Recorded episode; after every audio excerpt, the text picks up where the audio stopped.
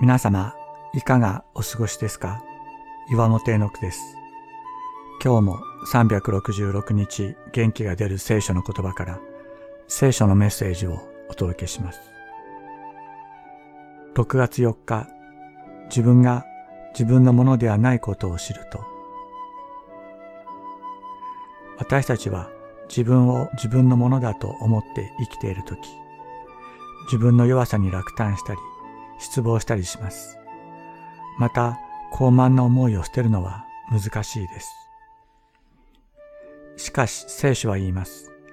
キリストに出会った時、私たちは自分のものではなく、キリストのものになったのだと。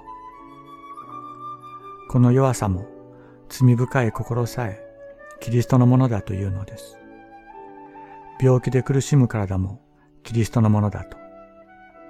良いところも悪いところも強いところも弱いところもすべてがキリストのものになったのだと。自分自身でも捨ててしまいたかった自分の弱さ、罪深い心、それらさえ慈しんでくださっているお方がいる。キリストがこんな私たちの弱さの中にも住み、それをご自分の住みかとしてくださっている。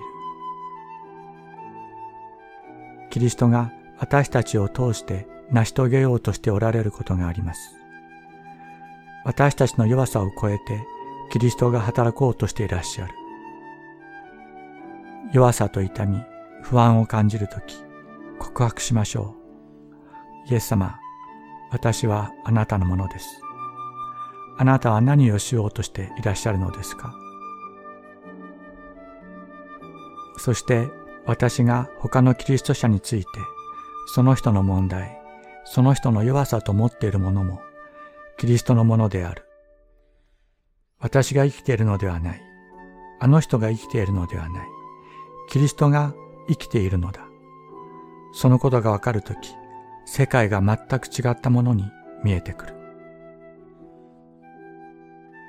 生きるにしても死ぬにしても私たちは主のものです。ローマ人への手紙14章8節。